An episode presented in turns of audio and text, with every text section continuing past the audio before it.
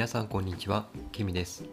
このポッドキャストは毎回僕自身の体験、学びを通して気づいたことをシェアしていくポッドキャスト番組です。事前に皆さんとシェアしたいテーマだけ決めて話をしています。今日のシェアしたいテーマは RYT211 日目についてです。そう、この RYT シリーズ、勝手にシリーズっていうふうに思ってるんですけど、あの、今日で11日目を迎えました。8月の終わりから始めて全20日間200時間のうちの11日目110時間が今回、終わってで今日がこれ収録してるのが2019年の12月8日なんですけどそう。でこれであとは今年は残すところあと1回っていう状況です。で RYT200 の方ももう半分を 終えてで折り返し地点がスタートしたっていうところなんですけども、うん、今日はそうですね今日やったこと座学がどっちかっていうと中心だったかなっていう気がします。であのクラスの実際にヨガの先生としてこう前に立って人に生徒さんたちに教えるっていうことも学んだんですけど、うん、先にそうですね座学の話をするとヤマニヤマっていうヨガの伝統的な考え方があってこれっていうのはあのヨガスートラって言ってヨガの哲学書にも書かれているあのヨガの中の、うん、とても大切な教えなんですよね。ヨガって一般的に皆さんどういうイメージを持っていますか、うん、僕がヨガする前始める前はなんかこうちょっと小難しいポーズを取ったりとかバランス取ったりとかいわゆるそのアーサナって呼ばれるポーズが中心っていうイメージでした、うん、瞑想とかよりもポーズアーサナっていうイメージが強かったです。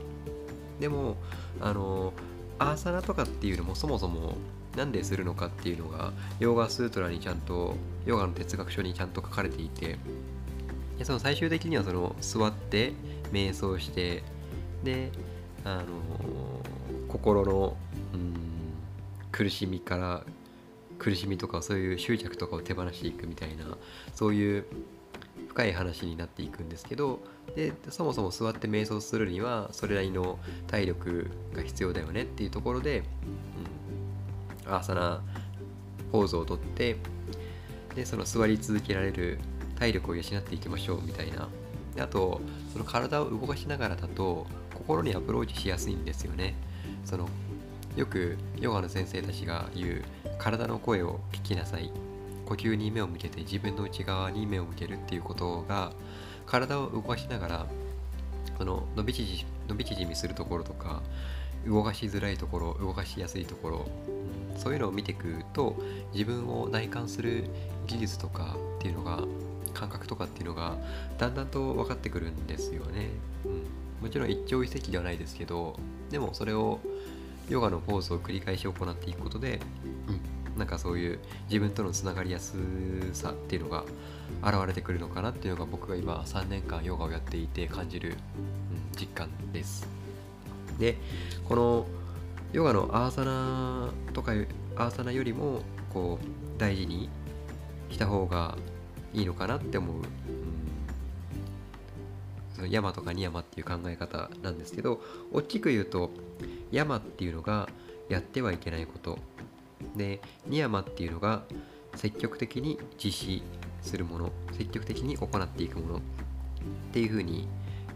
あってで山とニヤマの中にもそれぞれ5つずつ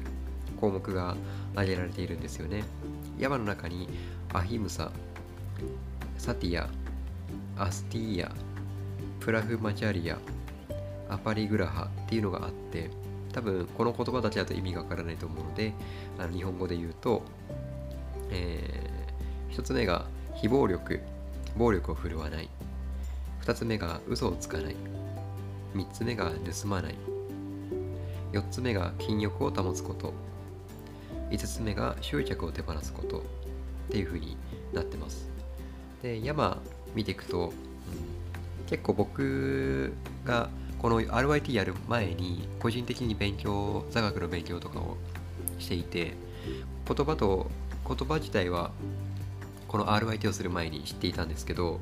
ただ僕がや,、うん、僕がやっていたのはあのアヒムサ非暴力っていうところをですね暴力を振るわない。このことを僕は結構勘違いしていてあのこれってあの暴力っていうのは行動言葉思考っていうのがまず当てはまってくるんですけど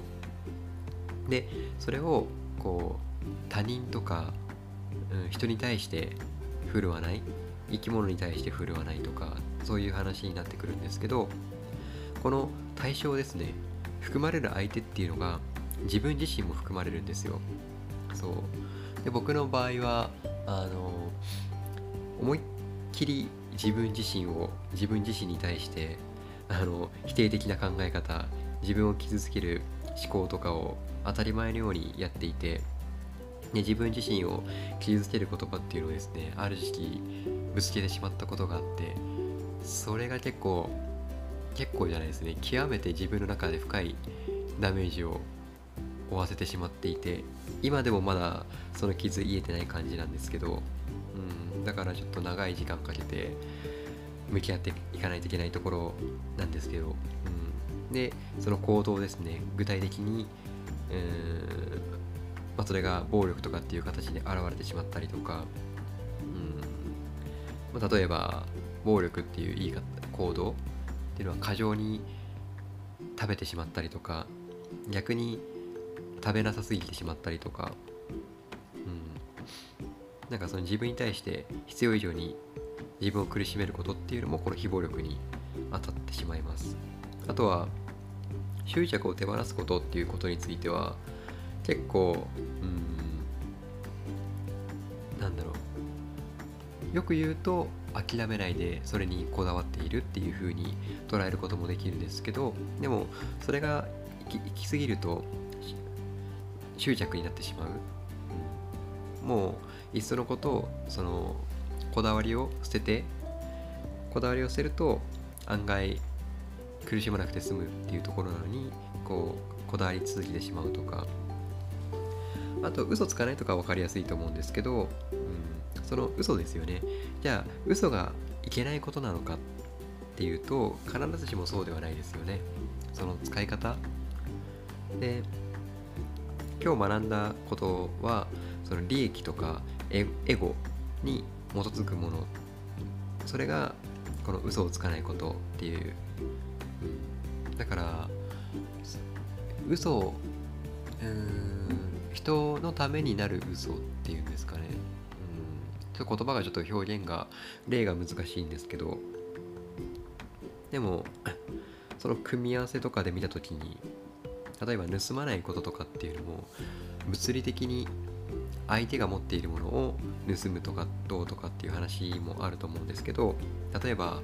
時間とかお金とか、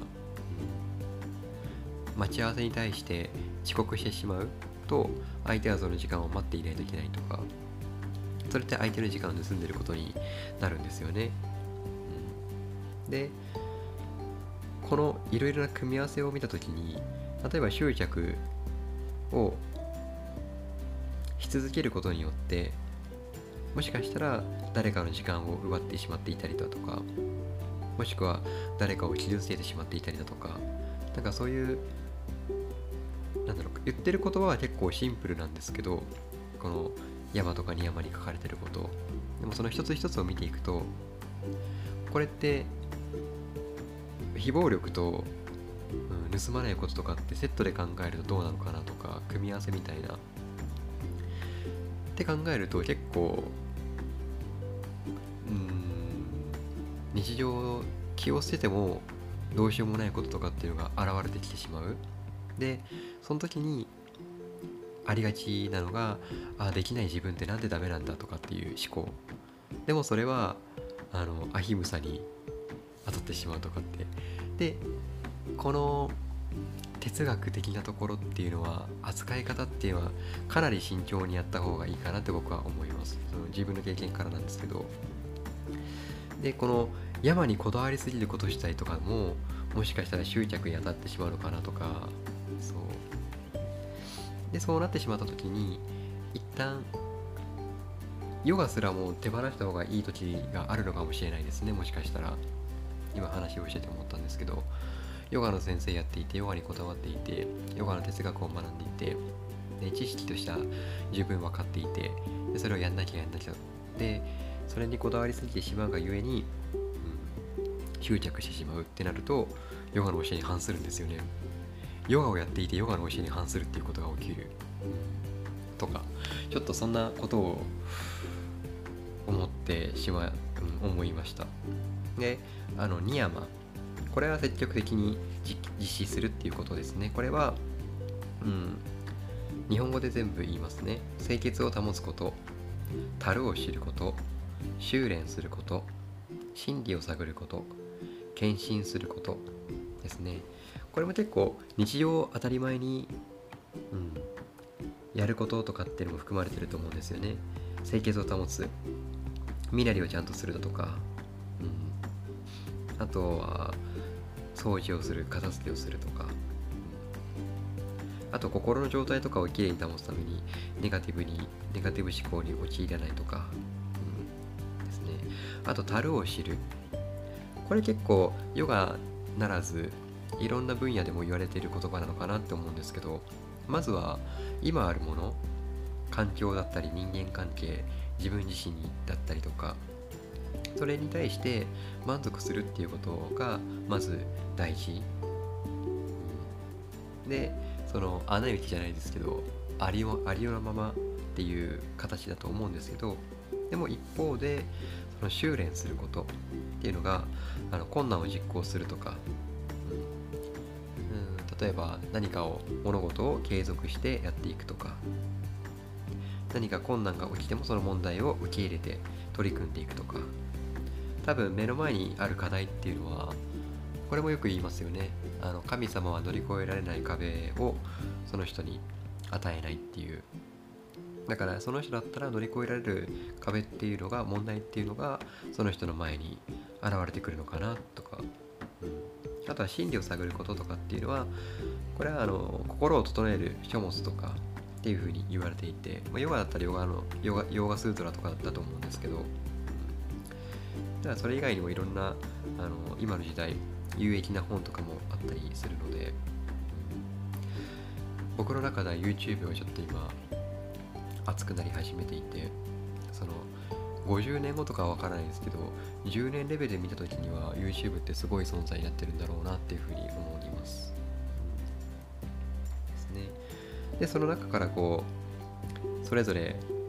具体的にどんな行動をとっていくかっていうところで僕は、うん、やっぱり未だに非暴力っていうところで自分を責めてしまうっていう思考に陥りがちなのでここを気をつけていきたいなっていうところで自分のそう自分のことを愛し自分のことを認めるっていうことを意識してやっていきたいなっていうふうに思っています。であともう一個ニヤマのところはなんかそうですね。これ僕自己自分の自己肯定感を高めるためにやっているんですけど毎日できたこと日記っていうのをこう細々と書いていましてこれ何何を書くかっていうと名前の通りできたことその日にできたことっていうのを日記に書いていくんですけど日記といってもこう箇条書きで今日は例えば今多分今日の僕だったらこのポッドキャストを収録してこれから配信するのでこのポッドキャストを収録配信できたっていうことができたことに書かれてでその後は RYT200 でヨガの学びを深めたとか多分そんなことを書くんだと思います。でそういうことをこう積み重ねていく。でいうのがそう大事なことなのかなって。この山とかニヤマっていうのは結構もうこれだけで一冊の本が出るぐらい出るくらいあの大事なことなんですよね。特に日本人とかは自己肯定感何ですかね。自分はこんだけできてるっていうアピールするのがいけないみたいなこう風潮がある気がするんですよね。なんか、うん、出る杭は打たれるみたいな。でも出過ぎる杭は打たれないみたいな、うん、でもなんかその人多分僕が見てて価値がないっていう言い方あえてしますけど価値がない人っていないですよねって思うんですよ、うん、だからなんかこの考え方とかっていうのはとても大事なことなんだなっていうふうに思いました。であとはあのクラスのデザインですね。実際に自分が15分のヨガのクラスを担当するっていう前提であの流れヨガのクラスの流れを作ってまず最初にセンタリングって言ってこう呼吸整えてその後体を動かすためのウォームアップして実際に体を動かしてシャワーサナをしてで終わりの挨拶をしてっていう流れを作って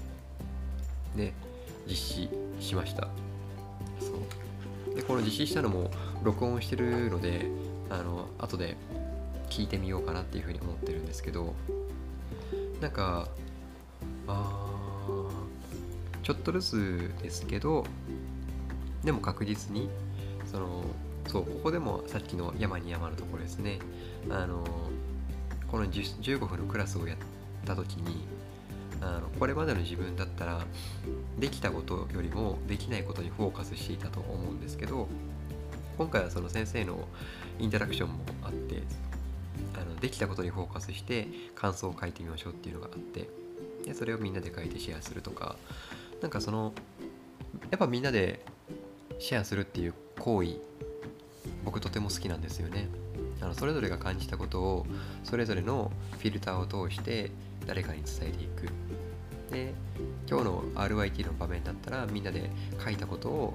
あそのヨガの15分のクラスを自分でやってみてで感じたことを自分の口で周りの人に伝えるシェアする。でそれを伝えられた人はそこからまた新たな気づきを得るとかなんかそのいい連鎖が続いていく気がしていて、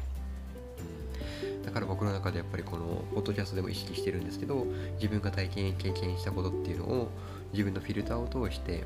自分が持っているものから、うん、ポッドキャストだったらその言葉を紡ぎ出して伝えていくっていうことはとても大事なのかな。もしかしたらこれが誰かの役に立ってるといいなって思いながらこう収録してます。